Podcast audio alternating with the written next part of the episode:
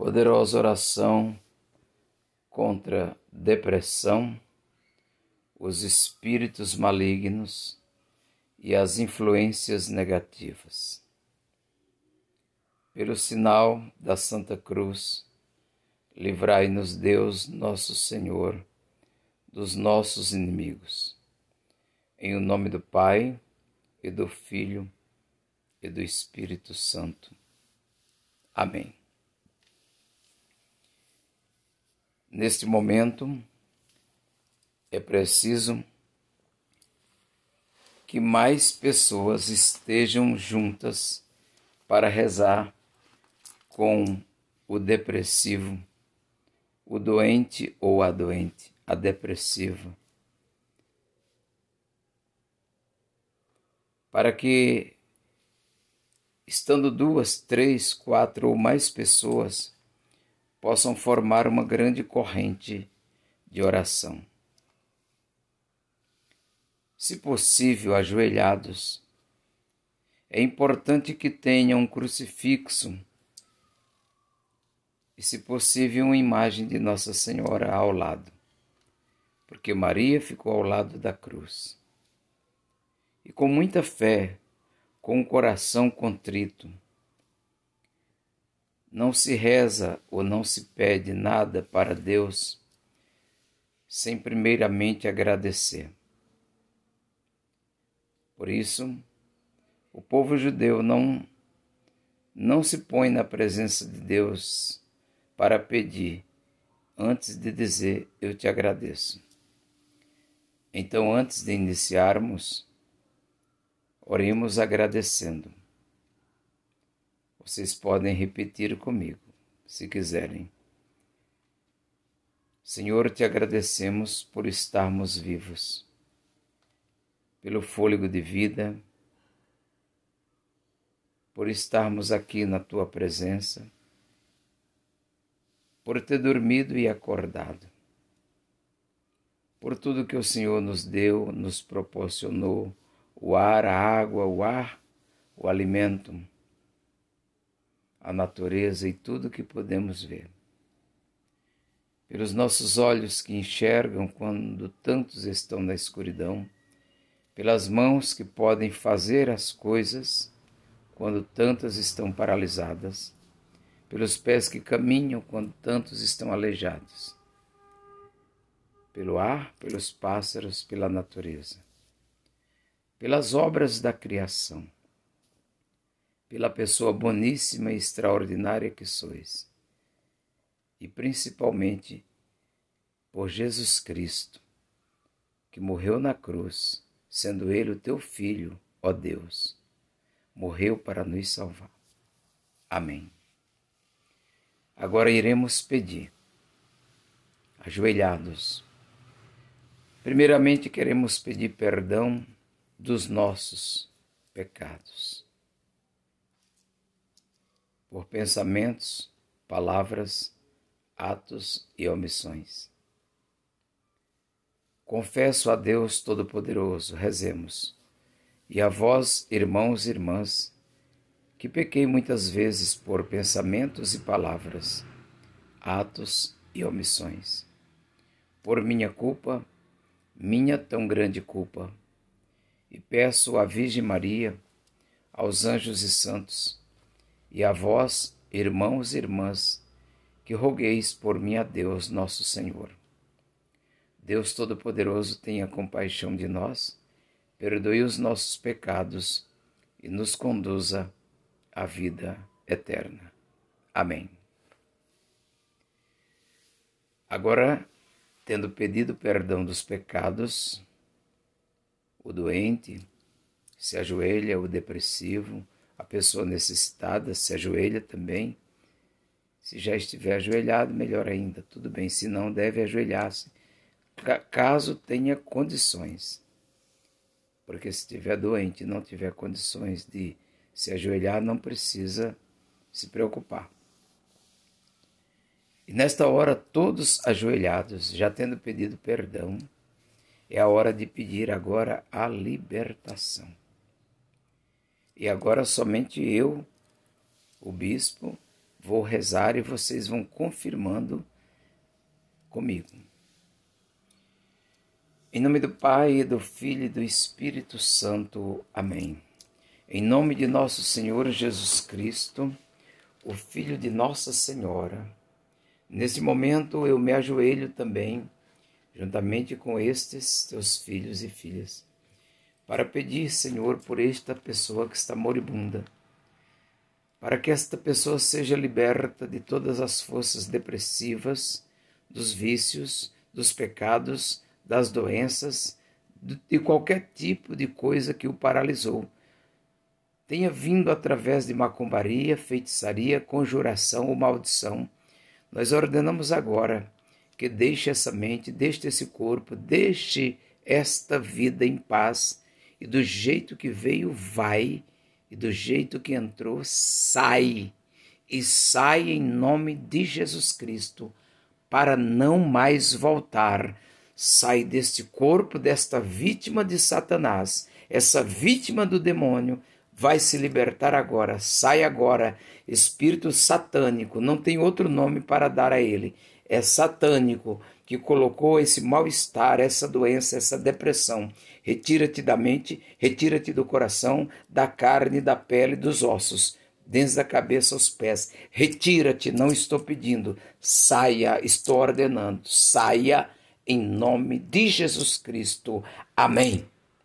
Em nome do Pai, do Filho e do Espírito Santo, eu declaro esta pessoa curada, liberta e abençoada pelo poderoso nome de Jesus. Levante-se agora e glorifique o nome do Senhor, todos dizendo: Glória a Deus, sete vezes. Glória a Deus. Glória a Deus. 4. Glória a Deus. 5. Glória a Deus. 6. Glória a Deus. 7. Glória a Deus. Glória a Deus. Amém. Em nome do Pai, e do Filho e do Espírito Santo. Amém. Agora eu quero pedir para que vocês pode parar o, a oração, este áudio, pode parar se quiser coloque uma garrafa grande com água. Cada um pode pôr o seu copo com água aí, que eu agora vou exorcizar a água. Para que a pessoa ou as pessoas que estão aí possam beber agora. Tá certo? Eu te exorcizo, ó criatura de água, para que saia de ti todo mal e entre em ti todo bem. Em nome do Pai, do Filho e do Espírito Santo pela autoridade sacerdotal e a unção de Deus sobre mim, como sacerdote exorcista, eu abençoo e exorcizo esta água para que seja transformada em remédio. Assim como o Senhor transformou a água em vinho, esta água não seja mais água, seja remédio espiritual para curar e libertar. Quem desta água beber, ela permanecerá com o mesmo gosto, sem cheiro, sem cor e sem sabor e incolor mas ela será um remédio espiritual e material para quem dela tomar, para quem dela fizer uso. Em nome do Pai, Filho e Espírito Santo. Pode tomar desta água e pode distribuir a quem você quiser. Aconselha-se rezar esta oração em casos graves sete vezes ao dia sete vezes ao dia. Sete vezes ao dia. Não tem horário para rezar, mas tem que disciplinar. Sete vezes ao dia. Escolha a hora e rezem juntos, sempre com duas ou mais pessoas. Nunca o doente sozinho, nunca o depressivo sozinho. Amém.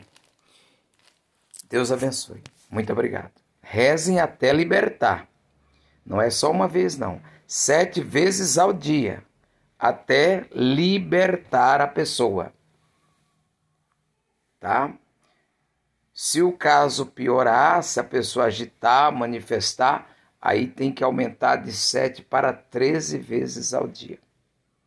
E o milagre vai acontecer, e o milagre vai acontecer, e vocês vão glorificar a Deus, e em breve estarão aqui no santuário conosco. Paz e bem, saúde, graça e paz da parte de Cristo e o amor de Maria. com Deus.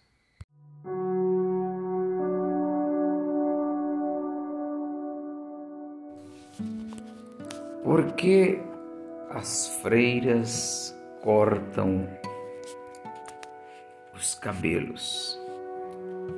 Esta é uma pergunta que muitas pessoas fazem e não tem resposta. Muitas mulheres de cabelos bonitos, quando entram para a ordem religiosa e elas fazem os votos, muitas vezes trocam aquele lindo cabelo por aquele véu simples. Nós encontramos a resposta em 1 Coríntios, capítulo 11, a partir do versículo 4, que diz assim: O apóstolo São Paulo disse: Se um homem cobre a cabeça quando ora ou anuncia a mensagem de Deus, nas reuniões de adoração, ele está ofendendo a honra de Cristo. Se uma mulher não cobre a cabeça quando ora ou anuncia a mensagem de Deus nas reuniões de adoração, ela está ofendendo a honra do seu marido. Nesse caso, não há nenhuma diferença entre ela e a mulher que tem a cabeça raspada. Se a mulher não cobre a cabeça, então é melhor que corte o cabelo de uma vez. Já que é vergonhoso para a mulher raspar a cabeça ou cortar o cabelo, então ela deve cobrir a cabeça. O homem não precisa cobrir a cabeça, pois ele reflete a imagem e a glória de Deus. Mas a mulher reflete a glória do homem. Pois o homem não foi feito da mulher, mas a mulher foi feita do homem. O homem não foi criado por causa da mulher, mas sim a mulher por causa do homem. Portanto, por causa dos anjos, a mulher deve pôr um véu na cabeça para mostrar que está debaixo da autoridade do marido. Palavra do Senhor. Graças a Deus. Bom, Gostaria que você abrisse a sua Bíblia, de preferência a Bíblia na linguagem de hoje, porque foi esta Bíblia que eu usei agora para ler. Procure uma Bíblia na linguagem de hoje, até porque é mais fácil de compreender. Mas vamos ao assunto. Por que, que as freiras cortam o, os cabelos? Note bem. Nessa leitura, nós entendemos que bom seria que a mulher pudesse ter o cabelo crescido. Mas o apóstolo São Paulo deixa claro: se não puder ter o cabelo crescido, que use o véu. Vamos entender isso. Na ordem religiosa, existem pessoas com cabelos crespos e cabelos lisos. Umas linguagens diz cabelo bom, cabelo ruins, né? tem cabelos que são realmente muito, muito crespo mesmo. Imagine aquelas irmãzinhas lá da África, né?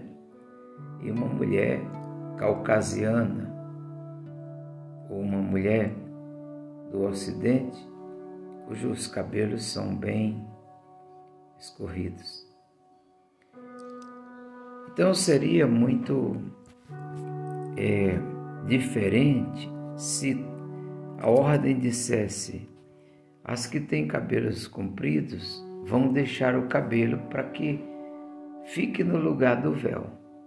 E vocês que têm cabelos feios, crespos, vocês vão colocar o véu. Ficaria humilhante. Aquelas que têm os lindos cabelos, tudo lá sem véu, e aquela que tem o véuzinho na cabeça, todos diriam: ela tem o véu porque o cabelo dela não é bom. Então, para que isso não aconteça, o que é que as irmãs fazem? Elas dão uma regra para todos. Todas vão ter o cabelo baixinho, não é raspado, mas é o cabelo baixo cortado baixo, até porque aquele véu que vem por cima da cabeça, se a pessoa tiver um cabelo volumoso, não vai ficar legal. Vai ficar aquele volume, né? E se ela tiver um cabelo baixinho, vai cair bem. Até porque o cabelo muito liso, com muita lisura também, ele pode derrubar o véu ele puxa o véu para baixo. Então a regra é que todas cortem os cabelos para ficarem iguais. Paulo deixa claro: bom seria que elas pudessem ter cabelos compridos. Mas se não puderem, né, no lugar do cabelo, que usem o véu. Então, lendo todo este capítulo 11, do versículo 1 ao 16, vocês entenderão melhor. Espero que eu tenha ajudado e respondido nesta catequese, porque as freiras cortam os cabelos e no lugar do cabelo usa um lindo véu. Se gostou, dê um like e compartilhe, porque muita gente precisa saber disso. Muito obrigado. Que Deus abençoe. Em nome do Pai, e do Filho e do Espírito Santo.